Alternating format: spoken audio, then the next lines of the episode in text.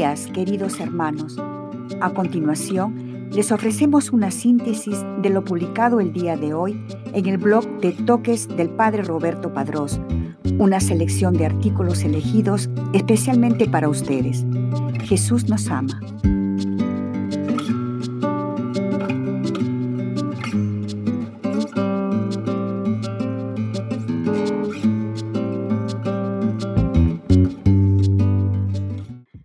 La iglesia conmemora a San Olegario, obispo, 6 de marzo, martirologio romano.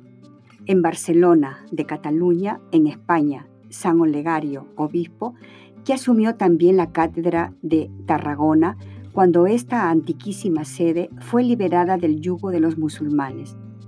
Murió en el 1137. Etimológicamente, Olegario significa aquel de la lanza invulnerable, es de origen germánico. Fecha de canonización. 25 de mayo de 1675 por el Papa Clemente X. Breve biografía. De este joven, dice su biógrafo, estas palabras que llegan a lo más íntimo del alma. Guardián celoso y maestro de la castidad, afable para todos, generoso con los pobres, esquivo de la vanagloria, despegado de la pompa mundana y amante fiel de la paz no fingida. Si estas palabras se aplicasen en tu vida personal, te encontrarías más feliz de lo que te hallas en este instante. No me cabe la menor duda. Nació en la bella ciudad de Barcelona, abierta al mar y a las nuevas corrientes de la cultura y del Evangelio. Su familia era de origen noble por parte del padre y de la madre, Ambos se preocuparon por darle una educación en los valores que nunca defraudan del Evangelio. El padre, cosa rara hoy en día, quiso llevar y dirigir sus estudios según los criterios de la época en que le tocó vivir.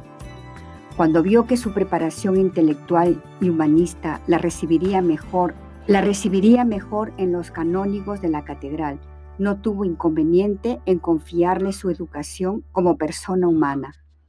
En los estudios que le prepararían para ser sacerdote, se distinguió por su piedad sincera, su aprovechamiento y su afición o hobby por leer a los santos padres. Tanto los leyó, meditó y estudió que se convirtió en un verdadero especialista. Él anhelaba la perfección espiritual de su vida. Por eso, al enterarse de que había cerca de Barcelona un convento de canónigos regulares de San Agustín, no dudó lo más íntimo en irse para imitar su virtud. Cuando murió, el obispo de Barcelona, desde la aristocracia hasta la gente sencilla, pensó en que el mejor sucesor sería Olegario. El mismo Papa Pascual II tuvo que obligarle a que aceptara el cargo. No hizo en su misión de pastor distinción alguna entre ricos y pobres. Todos eran hijos de Dios Participó en algunos concilios de Tarragona, Toulouse, Reims y Lateranense I, San Clermont, y dada su preparación intelectual, logró derrotar a sus enemigos, los herejes. Murió en el año 1137. Felicidades a quien lleve este nombre. Ningún hombre es suficientemente bueno para gobernar a otro sin su consentimiento. Abraham Lincoln.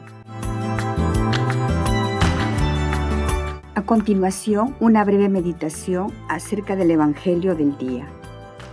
Lo exterior y lo interior. Santo Evangelio según San Mateo capítulo 5 versículo del 20 al 26, viernes primero de Cuaresma. En el nombre del Padre y del Hijo y del Espíritu Santo. Amén. Cristo, Rey nuestro, venga tu reino. Oración preparatoria.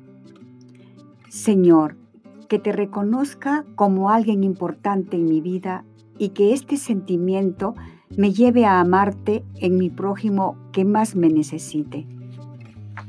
Evangelio del día, del Santo Evangelio según San Mateo capítulo 5, versículo del 20 al 26. En aquel tiempo Jesús dijo a sus discípulos, les aseguro que si su justicia no es mayor que la de los escribas y fariseos, ciertamente no entrarán ustedes en el reino de los cielos. Han oído ustedes que se dijo a los antiguos, no matarás, y el que mate será llevado ante el tribunal. Pero yo les digo, todo el que se enoje con su hermano será llevado también ante el tribunal. El que insulte a su hermano será llevado ante el tribunal supremo, y el que lo desprecie será llevado al fuego del lugar del castigo. Por lo tanto, si cuando vas a poner tu ofrenda sobre el altar, te acuerdas allí mismo de que tu hermano tiene alguna queja contra ti, deja tu ofrenda junto al altar y ve primero a reconciliarte con tu hermano y vuelve luego a presentar tu ofrenda. Arréglate pronto con tu adversario mientras vas con él por el camino. No sea que te entregue al juez, el juez al policía y te metan a la cárcel te aseguro que no saldrás de allí hasta que hayas pagado el último centavo. Palabra del Señor, gloria a ti, Señor Jesús. Medita lo que Dios te dice en el Evangelio. No es suficiente no matar físicamente, porque en nuestro interior también podemos matar a los demás. En nuestras relaciones nos encontramos con gente que no nos cae bien, con la que no nos llevamos, y el hecho de que nos lleguemos a hacerles algún mal no es la actitud cristiana que nos pide el Señor. Más allá de un mero cumplimiento de los mandamientos por el miedo de no ir al infierno, debemos seguir las huellas de Jesús, el cual era una persona que llegó a amar a sus enemigos. Pero para llegar a esto claramente no lo podemos hacer solos Necesitamos de la fuerza del Espíritu Santo. Por eso pidámosle a Él en esta cuaresma que nos ayude a encontrar la forma de amar y perdonar. El cumplimiento exterior de las cosas que hacemos por ser cristianos, dejando de lado la actitud y lo que conlleva el amar a Dios en concreto, que es el amor al prójimo, se queda como un vaso de agua sin agua Imaginemos que Dios nos pide este vaso con agua, que lo podemos hacer sin ningún problema, pero si nos falta el agua, que es esencial, nuestro acto pierde sentido. Es así en nuestra vida. Por ejemplo, el ir a misa todos los domingos. Si esto no nos lleva a ayudar en la casa, hacerle algún favor a alguien que lo necesite, ayudar a la gente de la calle, etc., se queda como algo meramente de cumplimiento y no por amor a Dios que nos lleva a amarlo con la iglesia y el mundo. Acogiendo la ley de Dios en nuestros corazones, entendemos que cuando no amamos a nuestro prójimo, nos matamos de alguna manera a nosotros mismos y a los demás, porque el odio, la rivalidad y la división matan la caridad fraternal que es la base de las relaciones interpersonales. Y esto se aplica a lo que he dicho sobre las guerras y también a las habladurías, porque el lenguaje mata. Aceptando la ley de Dios en el corazón, se entiende que los deseos deben ser guiados, porque no se puede tener todo lo que uno desea y no es bueno ceder a sentimientos egoístas y posesivos. Su Santidad Francisco, Angelus, 16 de febrero de 2020. Diálogo con Cristo. Esta es la parte más importante de tu oración. Disponte a platicar con mucho amor con aquel que te ama. Propósito. Proponte uno personal, el que más amor implique en respuesta al amado, o si crees que es lo que Dios te pide, vive lo que se te sugiere a continuación. Buscar a una persona que no haya perdonado y pidiéndole al Señor la gracia, perdonarlo. Despedida. Te damos gracias, Señor, por todos tus beneficios, a ti que vives y reinas por los siglos de los siglos. Amén. Cristo, Rey nuestro, venga tu reino. Virgen prudentísima, María, Madre de la Iglesia, ruega por nosotros. En el nombre del Padre, y del Hijo, y del Espíritu Santo. Amén. Por último, les ofrecemos el siguiente artículo. La misericordia no es contraria a la justicia. expresa el comportamiento de Dios hacia el pecador, ofreciéndole una ulterior posibilidad para examinarse, convertirse y creer. La misericordia no es contraria a la justicia, sino que expresa el comportamiento de Dios hacia el pecador, ofreciéndole una ulterior posibilidad para examinarse, convertirse y creer. La experiencia del profeta Oseas viene en nuestra ayuda para mostrarnos la superación de la justicia en dirección hacia la misericordia. La época de este profeta se cuenta entre las más dramáticas de la historia del pueblo hebreo. El reino está cercano de la destrucción. El pueblo no ha permanecido fiel a la alianza, se ha alejado de Dios y ha perdido la fe de los padres. Según una lógica humana, es justo que Dios piense en rechazar el pueblo infiel.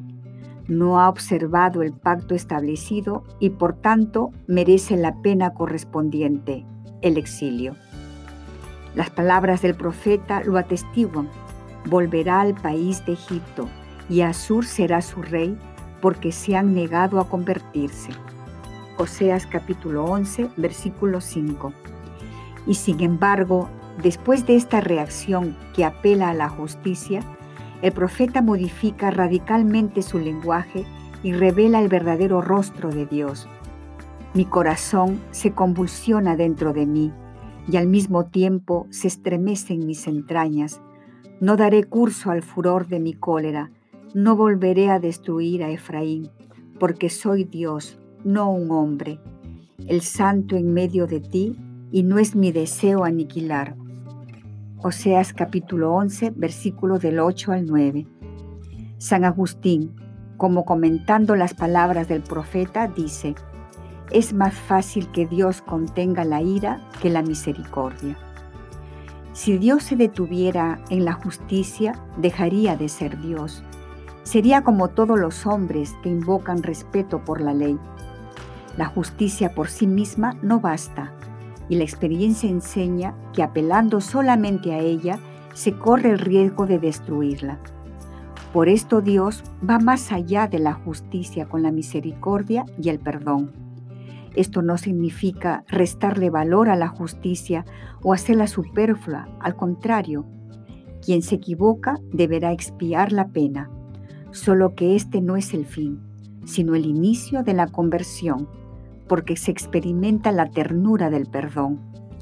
Dios no rechaza la justicia, Él la engloba y la supera en un evento superior donde se experimenta el amor que está a la base de una verdadera justicia. Debemos prestar mucha atención a cuanto escribe Pablo para no caer en el mismo error que el apóstol reprochaba a sus contemporáneos judíos, desconociendo la justicia de Dios y empeñándose en establecer la suya propia, no se sometieron a la justicia de Dios, porque el fin de la ley es Cristo para justificación de todo el que cree. Romanos capítulo 10, versículo del 3 al 4. Esta justicia de Dios es la misericordia concedida a todos como gracia en razón de la muerte y resurrección de Jesucristo. La cruz de Cristo, entonces, es el juicio de Dios sobre todos nosotros y sobre el mundo, porque nos ofrece la certeza del amor y de la vida nueva.